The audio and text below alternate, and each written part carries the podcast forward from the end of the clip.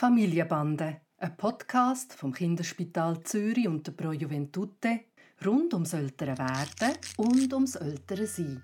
Heute zur Frage, was kann ich machen, wenn mein Kind bei jedem Nein oder bei einer anderen Grenze extrem heftig reagiert? Hi Papi. Hoi Noah. Du, Tani entwickelt sich richtig zu einer starken Persönlichkeit, finde ich. Und seit ähm, neuestem, wenn ich ihm Nein sage, reagiert er heftig. Er äh, schlägt mich oder er tut sich selber weh oder er schreit einfach, dann schmeißt sich am Boden. Und ich weiß auch gar nicht so recht, wie ich darauf reagieren soll. Also soll ich ihn trösten? Soll ich ihn ablenken? Soll ich ihn sein und das einfach warten, bis es vorbeigeht? Soll ich ihn wegstellen, wenn er mich schlägt? Was ist so der richtige Zugang? Also er ist jetzt etwa 15 Monate alt und ich würde sagen, all die Lösungsvorschläge, je nachdem, können gute Vorschläge sein aus der Situation heraus. Eines muss man trösten, eines muss man es sein, eines muss man ganz klar bleiben in der Haltung, die man hat und äh, eines muss man dann auch wegstellen. Du hast die Frage angefangen damit, dass du gesagt hast, er ist jetzt eine starke Persönlichkeit.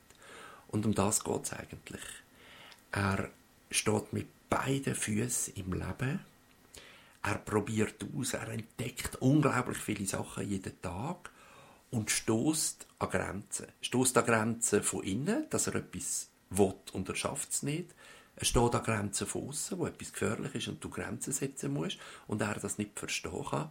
Und die Frustration und das Gefühl von, hä, warum, warum geht jetzt das nicht? Das ist ganz ein echtes Gefühl und ganz ein wichtiges Gefühl, wo man eigentlich gar nichts machen kann dagegen. Ein Gefühl, das sogar ganz wichtig ist, um ihn vorwärts zu bringen.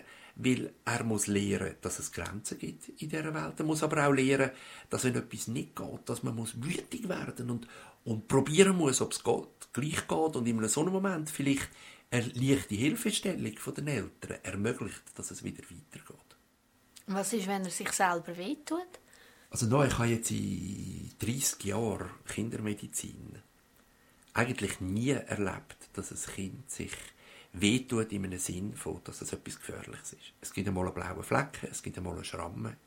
Das ist unangenehm, aber nicht weiter gefährlich. Ich habe noch nie in einer, aus einer so einer Situation heraus erlebt, dass ein Kind, ich weiß auch nicht, eine Hirnblutung hätte oder irgendwie so etwas. Das gibt es nicht. Was ich damit sagen wollte, ist, eigentlich verstärken wir Eltern oder Großeltern das Verhalten, wenn wir in Anführungszeichen erpressbar werden, wenn ein Kind sich selber schlägt. Wenn du das aushaltest, dass er das macht, dann würde ich einfach ähm, innerlich sagen, wenn du das so machen willst, mach das. Das Gleiche ist, wenn er dich schlägt, wie du gesagt hast, oder? Es gibt Eltern, die wollen das unter keinen Umständen. Und dann finde ich, dann darf man sich abgrenzen. Und dann kann man dem Kind sagen, du musst es nicht verstehen, warum du das nicht machst, aber es gibt es nicht bei uns. Und andere Eltern sagen, du darfst deine Wut ablassen und äh, lieber bei mir wie bei jemand anderem. Und, und die halten das aus und dann ist es auch nicht so tragisch. Aber ich glaube, das Wesentliche ist, dass man versteht, dass das, die Frustration, dass etwas nicht so funktioniert, wie das Kind das wette, vom Kind her gesehen ganz eine echte, tiefe Enttäuschung ist, wo aber hilfreich ist, um Sachen wieder anzupacken und neu auszuprobieren. Und man muss lernen, leben mit dieser Frustration umzugehen.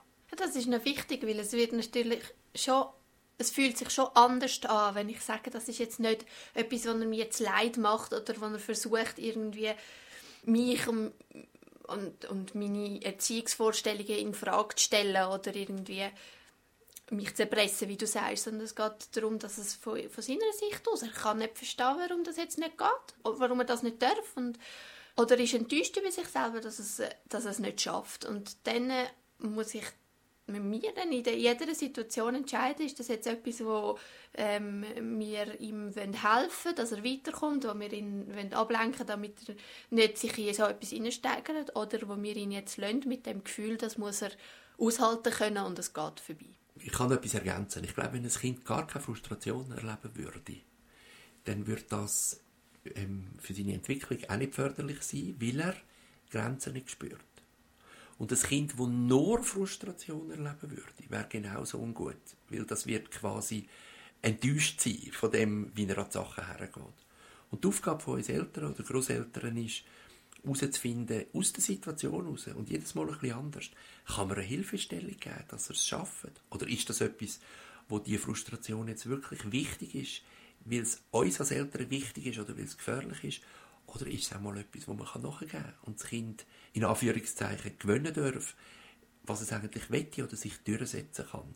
Und das ist für die Entwicklung genauso wichtig.